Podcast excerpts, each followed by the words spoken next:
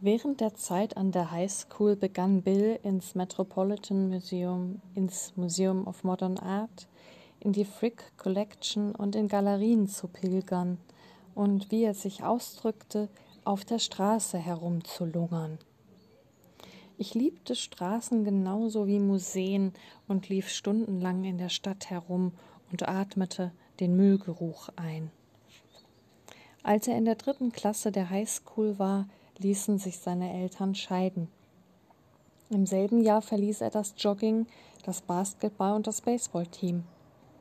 Ich hörte mit dem Muskeltraining auf, sagte er. Ich wurde dünn. Bill studierte in Yale, belegte Malerei, Kunstgeschichte und Literatur. Dort lernte er Lucille Alcott kennen, deren Vater Juraprofessor war. Wir haben vor drei Jahren geheiratet, sagte er. Ich merkte, dass ich mich nach Spuren einer weiblichen Gegenwart umsah, doch ich entdeckte keine. Arbeitet sie? fragte ich. Sie ist Dichterin.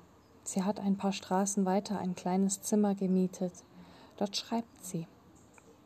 Sie arbeitet auch als freie Lektorin. Sie redigiert. Ich mache Maler- und Verputzarbeiten für Baufirmen. Wir kommen zurecht. Ein mitfühlender Arzt bewahrte Bill vor Vietnam. In seiner Kindheit und Jugend hatte er schwere Allergien gehabt. Sein Gesicht schwoll an und er musste so stark niesen, dass er Nackenschmerzen bekam. Ehe er sich beim Musterungsausschuss in New York bemeldete, fügte der Arzt zu dem Wort Allergien die Worte mit einer Neigung zu Asthma hinzu. Einige Jahre später hätte eine bloße Neigung Bill wohl nicht mehr untauglich gemacht, doch das war 1966 und die geballte Wucht des Widerstands gegen den Vietnamkrieg lag noch in der Zukunft. Nach dem Studium arbeitete er ein Jahr als Barkeeper in New Jersey.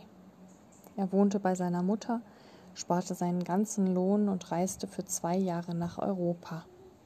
Er verbrachte sie in Rom, Amsterdam und Paris. Um sich über Wasser zu halten, nahm er alle möglichen Jobs an.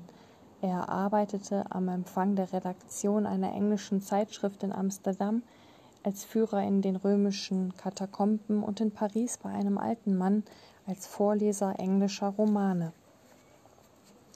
Beim Vorlesen musste ich auf dem Sofa liegen. Das war ihm sehr wichtig. Ich musste die Schuhe ausziehen. Er wollte unbedingt meine Socken genau sehen können. Ich verdiente gutes Geld, deshalb spielte ich eine Woche lang mit. Dann kündigte ich. Ich nahm meine 300 Francs und ging. Mehr als dieses Geld besaß ich nicht. Ich kam unten auf der Straße an. Es war gegen elf Uhr abends und da stand so ein abgezehrter Alter mit ausgestreckter Hand auf dem Bürgersteig. Ich schenkte ihm das Geld. Warum? fragte ich. Will wandte sich mir zu.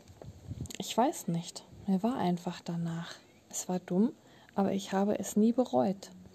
Danach fühlte ich mich frei. Ich habe zwei Tage lang nichts gegessen. Ein Bravourakt, sagte ich. Er sah mich an und sagte, eine Unabhängigkeitserklärung. Wo war Lucille? Sie lebte in New Haven bei ihren Eltern. Es ging ihr damals nicht so gut. Wir schrieben uns. Ich fragte nicht nach Lucilles Krankheit. Bei deren Erwähnung hatte er weggeschaut und ich sah, dass sich seine Augen schmerzlich verengten. Ich wechselte das Thema. Warum haben Sie das Bild, das ich gekauft habe, Selbstporträt genannt? Das hier sind alles Selbstporträts, sagte er. Während der Arbeit mit Violet wurde mir klar, dass ich ein Terrain in mir selbst vermaß, das ich vorher nicht gesehen hatte. Oder vielleicht ein Terrain zwischen ihr und mir. Der Titel fiel mir einfach so ein und ich benutzte ihn. Selbstporträt klang richtig. Wer ist Violet? Sagte ich. Violet Blom. Sie promovierte an der NYU. Sie hat mir diese Zeichnung geschenkt, die ich Ihnen gezeigt habe, die aussieht wie eine Maschine. Was studiert sie? Geschichte. Sie schreibt über Hysterie in Frankreich um die Jahrhundertwende. Bill zündete sich noch eine Zigarette an und blickte zur Decke. Sie ist ein sehr kluges Mädchen, ungewöhnlich. Er blies den Rauch nach oben und ich beobachtete, wie sich die dünnen Ringe im Licht am Fenster mit Staubpartikeln füllten. Die meisten Männer würden sich, glaube ich, nicht als Frau porträtieren. Sie haben sich Violet ausgeborgt, um sich selbst zu zeigen. Wie findet sie das? Er lachte kurz auf und sagte dann, es gefällt ihr. Sie sagt, es sei subversiv, vor allem weil ich Frauen liebe und nicht Männer. Und der Schatten, sagte ich, das ist meiner. Schade, sagte ich, ich dachte, es wäre meiner. Bill warf mir einen Blick zu. Es kann auch ihrer sein. Er packte mich am Unterarm und schüttelte ihn. Diese plötzliche Geste der Kameradschaft, ja Zuneigung, machte mich ungewöhnlich glücklich. Ich habe oft darüber nachgedacht, weil dieser kleine Austausch über Schatten den Lauf meines Lebens veränderte. Die Geste kennzeichnete den Augenblick, in dem ein Gespräch zweier Männer über dies und jenes sich unwiderruflich zu einer Freundschaft hin entwickelte. Sie schwebte beim Tanzen, sagte Bill eine Woche später bei einer Tasse Kaffee zu mir. Sie schien nicht zu wissen, wie hübsch sie war. Ich bin ihr jahrelang nachgelaufen. Mal waren wir zusammen, mal getrennt. Irgendwas zog mich immer wieder zu ihr hin. In den folgenden Wochen erwähnte Bill nie wieder Lucilles Krankheit, doch wegen der Art, wie er über seine Frau sprach, hielt ich sie für zerbrechlich. Für eine Frau, die Schutz vor etwas brauchte, worüber er nicht sprechen wollte. Als ich Lucille Alcott zum ersten Mal sah, stand sie in der Tür des Lofts in der Bowery und sie erinnerte mich an eine Frau in einem flämischen Gemälde. Sie hatte blasse Haut, hinten zusammengebundenes hellbraunes Haar und große, fast wimpernlose blaue Augen. Erika und ich waren zum Abendessen in die Bowery eingeladen. Es regnete an jenem Novemberabend, und beim Essen hörten wir den Regen über unser über uns aufs Dach trommeln. Jemand hatte wegen unseres Besuchs Staub, Asche und Kippen weggefegt, und jemand hatte ein großes weißes Tuch auf Bills Arbeitstisch gelegt und acht Kerzen darauf gestellt. Lucille rechnete es sich als Verdienst an, das Essen gekocht zu haben, einen geschmacklosen braunen Mischmasch unkenntlicher Gemüsesorten. Als Erika sich höflich nach dem Namen des Gerichts erkundigte, blickte Lucille auf ihren Teller und sagte in perfektem Französisch Flageolet au légumes. Sie hielt inne, blickte auf und lächelte, aber die Flageolets scheinen inkognito unterwegs zu sein. Nach einem kurzen Augenblick fuhr sie fort, ich wünschte, ich würde beim Kochen besser aufpassen. Eigentlich gehört Petersilie dazu. Sie inspizierte ihren Teller. Ich habe die Petersilie weggelassen. Bill würde lieber Fleisch essen. Er hat früher massenhaft Fleisch gegessen. Aber er weiß, es gibt bei mir kein Fleisch, weil ich mich davon überzeugt habe, dass es nicht gut für uns ist. Ich verstehe nicht, warum ich mit Kochrezepten so auf dem Kriegsfuß stehe. Beim Schreiben bin ich sehr pingelig. Ich quäle mich immer mit den Verben rum. Ihre Verben sind toll, sagte Bill und goss Erika Wein nach. Lucille sah ihren Mann an und lächelte etwas steif. Ich verstand das Unbehagen in ihrem Lächeln nicht, denn Bills Bemerkung war ohne Ironie gesprochen.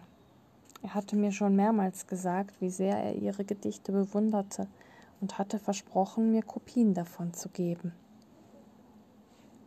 Hinter Lucille sah ich das fettleibige Bildnis von Violet Blom und überlegte, ob sich Bills Gelüste nach Fleisch auf diesen gewaltigen Frauenkörper übertragen hatten.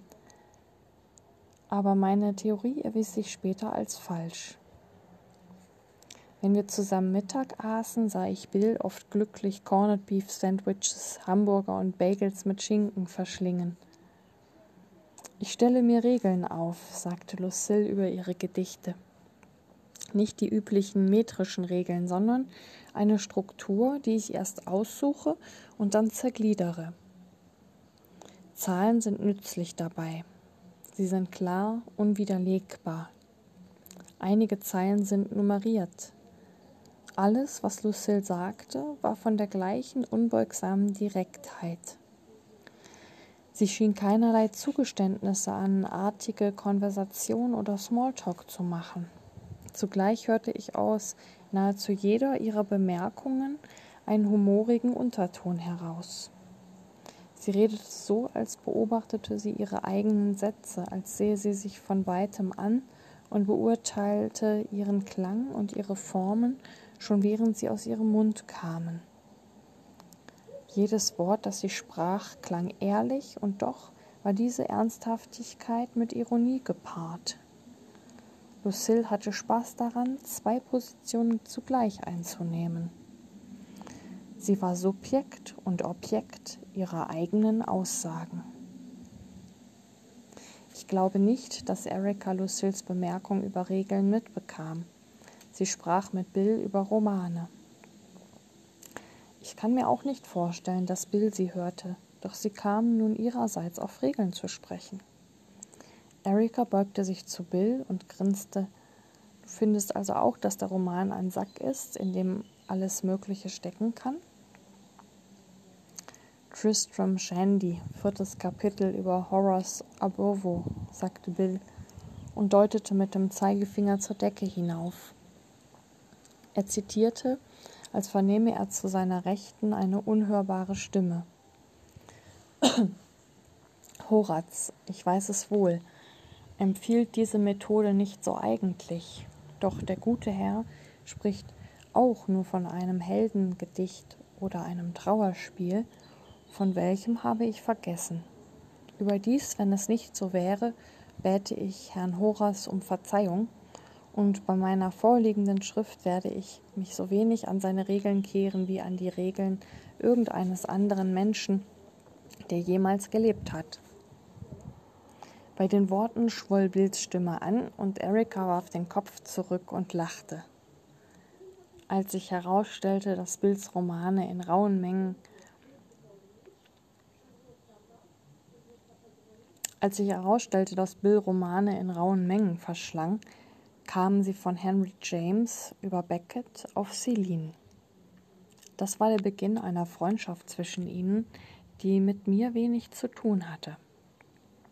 Als das Dessert aufgetragen wurde, ein schlaff aussehender Obstsalat, lud Erika ihn gerade ein, an der Rutgers University vor ihren Studenten zu sprechen.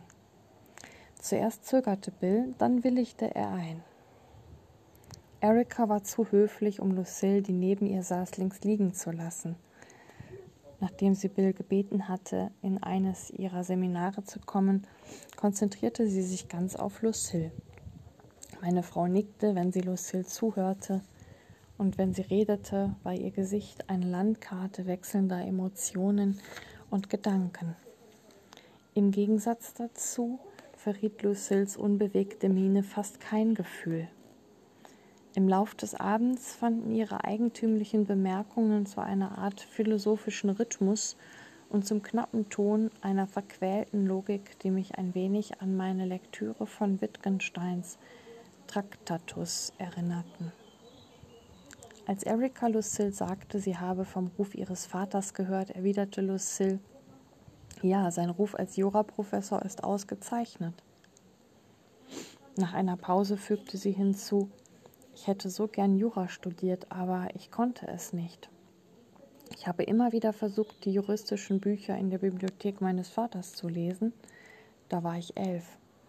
Ich wusste, dass ein Satz zum nächsten führt, aber wenn ich beim zweiten Satz angekommen war, hatte ich den ersten vergessen und beim dritten vergaß ich den zweiten. Du warst elf, sagte Erika. Nein, es lag nicht an meinem Alter. Ich bin immer noch vergesslich. Vergessen ist wahrscheinlich ebenso ein Teil des Lebens wie Erinnern, sagte ich. Wir leiden alle unter Amnesie. Aber wenn wir vergessen haben, sagte Lucille und wandte sich mir zu, erinnern wir uns nicht immer daran, dass wir vergessen haben. Das heißt, sich daran zu erinnern, dass wir vergessen haben, ist eigentlich nicht vergessen, oder? Ich lächelte sie an und sagte, ich freue mich darauf, deine Arbeiten zu lesen. Bill spricht mit großer Bewunderung davon. Bill hob sein Glas. Auf unsere Arbeit, sagte er laut. Auf das Schreiben und das Malen. Er hatte sich gehen lassen und ich merkte, dass er ein bisschen betrunken war. Bei dem Wort malen schnappte seine Stimme über. Ich fand seine gehobene Stimmung einnehmend, doch als ich mich mit zum Toast erhobenen Glas Lucille zuwandte, lächelte sie zum zweiten Mal so angespannt und gezwungen. Es war schwer zu sagen, ob dieser Ausdruck mit ihrem Mann zusammenhing oder nur auf ihre eigene Gehemmtheit zurückzuführen war. Ehe wir gingen, gab Lucille mir zwei schmale Zeitschriften, in denen ihre Gedichte erschienen waren. Beim Abschied war ihr Händedruck schlaff. Ich drückte ihre Hand, was ihr nichts auszumachen schien. Bill umarmte mich und er umarmte und küsste Erika. Seine Augen glänzten vom Wein und er roch nach Zigaretten. Im Eingang legte er den Arm um Lucilles Schulter und zog sie fest an sich. Neben ihrem Mann schien sie sehr klein und sehr befangen. Es regnete noch immer, als wir auf die Straße traten. Nachdem ich unseren Regenschirm aufgespannt hatte, sagte Erika, hast du bemerkt, dass sie diese Slipper anhatte? Was meinst du damit? sagte ich. Lucille trug die Schuhe oder vielmehr den Schuh von unserem Bild. Sie ist die Frau, die fortgeht. Ich sah Erika an und ließ ihre Feststellung auf mich wirken. Ich glaube, ich habe gar nicht auf ihre Füße geachtet. Das überrascht mich aber. Alles andere an ihr hast du dir doch ziemlich genau angeschaut. Erika grinste und ich merkte, dass sie mich neckte. Findest du das mit dem Schuh nicht viel sagen, Cleo? Und dann war da diese andere Frau. Immer wenn ich aufblickte, sah ich sie dieses magere Mädchen, das auf seinen Slip hinunterschaut, ein bisschen gierig und erregt. Sie wirkte so lebendig, so als hätten sie auf dem Tisch ein Gedeck für sie auflegen sollen. Mit meiner freien Hand zog ich Erika an mich, hielt den Schirm über uns und küsste sie. Danach legte sie den Arm um meine Taille und wir gingen Richtung Kennel Street. Ich bin ja mal gespannt, wie ihre Gedichte sind. Alle drei von Lucilles veröffentlichten Gedichten waren ähnlich. Werke von obsessiver analytischer Selbsterforschung. Irgendwo zwischen lustig und traurig schwebend. Ich erinnere mich nur an zwei Zeilen, weil sie ungewöhnlich ergreifend waren und ich sie mir vorsagte. Eine Frau sitzt am Fenster sie denkt. Und während sie denkt, verzweifelt sie. Sie verzweifelt, weil sie ist, wer sie ist und niemand anders.